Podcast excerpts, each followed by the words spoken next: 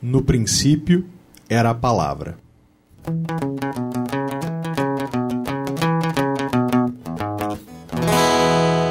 A palavra desde o princípio. Você sabe o que é graça? Graça é quando a gente ganha algo que nunca teria por conta própria. Ah, graça também é uma coisa que faz a gente rir. faz sentido, né? Porque quando a gente ganha um presente de graça, a gente geralmente abre o maior sorriso. A história de Sara é uma história cheia de graça. Não sei se você vai dar risada, mas Sara caiu na gargalhada. Começa assim. Há muitos e muitos e muitos e muitos anos atrás, ninguém conhecia Deus direito. As pessoas nem se lembravam que Deus queria ser amigo delas e assim a vida era triste e sem graça. Deus, claro, não estava de braços cruzados. Muito pelo contrário. Desde o princípio, ele tinha um plano genial para que as pessoas voltassem a ser suas amigas. Esse plano envolveria muita gente, muito tempo e muita fé. Sara e Abraão, seu marido, nem suspeitavam desse plano. Eles nem conheciam a Deus. Num belo dia, porém, tudo mudou.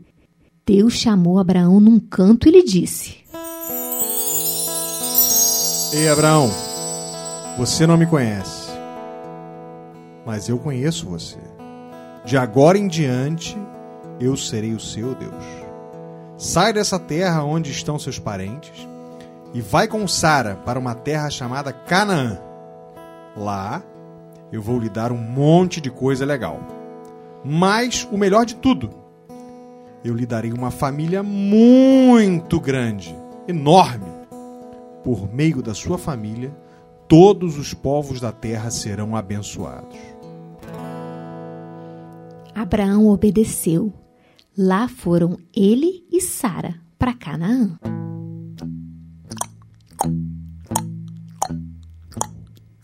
Os anos se passaram e eles enriqueceram muito. Tinham muitos animais, tendas, um monte de gente trabalhando para eles e tudo que se podia imaginar.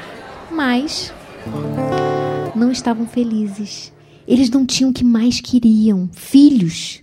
Ué, mas Deus não tinha prometido uma grande família? É. O plano de Deus parecia ter um pequeno defeito. Sara não podia ter filhos. Talvez Deus tivesse se esquecido desse detalhe crucial. Ou seria algum tipo de piada de mau gosto. E olha que uma vez, Deus disse a Abraão que a família dele seria tão, mas tão grande que seria impossível contá-la. Seria como contar as estrelas do céu. Nas noites mais límpidas, Sara saía de sua tenda e se deitava do lado de fora pensando nessa promessa de Deus. Uma, duas, três, quatro, cinco. Ela perdia a conta contemplando a imensidão negra toda cravejada de estrelinhas.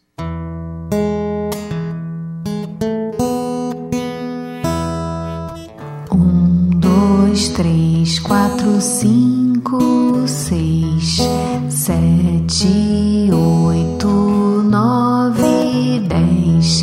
Milhares de estrelinhas na vasta imensidão, porém nenhum filhinho pra Sara e Abraão.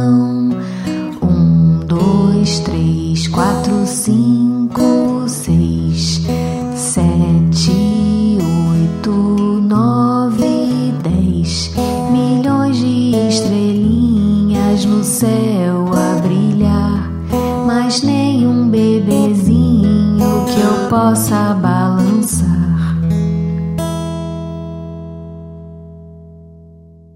E enquanto contava estrelas, os anos foram se passando.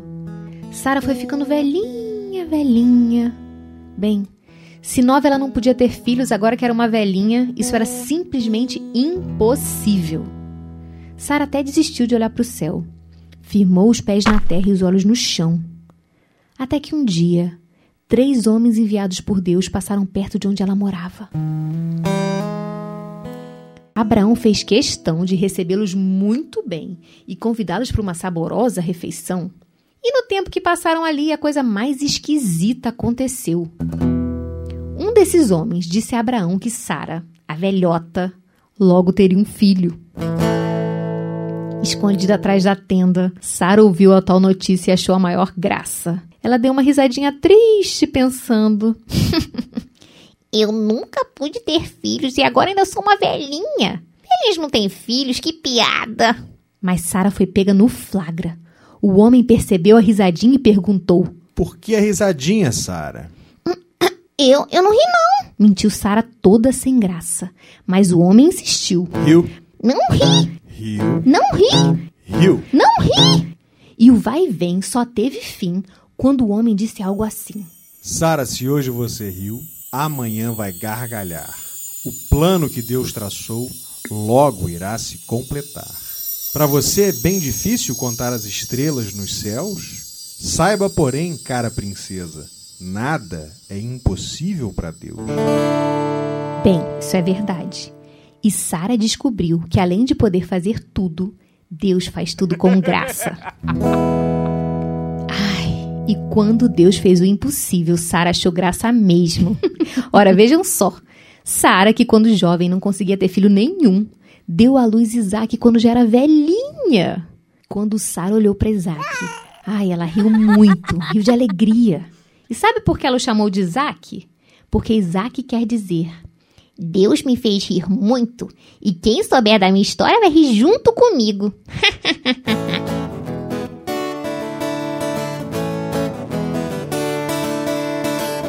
Ha eu fico rindo sem parar. Ha ha ha ha eu fico rindo sem parar. Ha ha ha ha, eu fico rindo sem parar. Ha ha ha ha ha, eu fico rindo sem parar. Ei, vem rir comigo do que me aconteceu. O que eu sozinha não teria, Deus de graça me deu. Deus diz pra toda gente: Pra que se entristecer? Tem coisa boa pela frente. Quando estou com você, a minha graça te basta, pode ter certeza. O meu poder se aperfeiçoa na fraqueza. Minha graça te basta, pode ter certeza. O meu poder se aperfeiçoa na fraqueza. Eu fico rindo sem parar. Eu fico rindo sem parar. Eu fico rindo sem parar. Deus é muito engraçado. Ele escolheu justamente Sara, que não podia ter filhos, para ser mãe de um povo enorme. Sara teve Isaac, que teve Israel, e de Israel saiu um povo cheio de sabedoria e de lindas histórias que lemos na Bíblia. Mas o mais especial é que desse povo nasceu Jesus, nosso Salvador. Jesus é o desfecho perfeito do plano de Deus. Por causa dele, nós conhecemos a Deus e somos amigos dele. E por isso, pessoal, que em Jesus todos nós achamos graça. Deus disse: A minha graça te basta, porque meu poder se aperfeiçoa na fraqueza. 2 Coríntios 12, 9.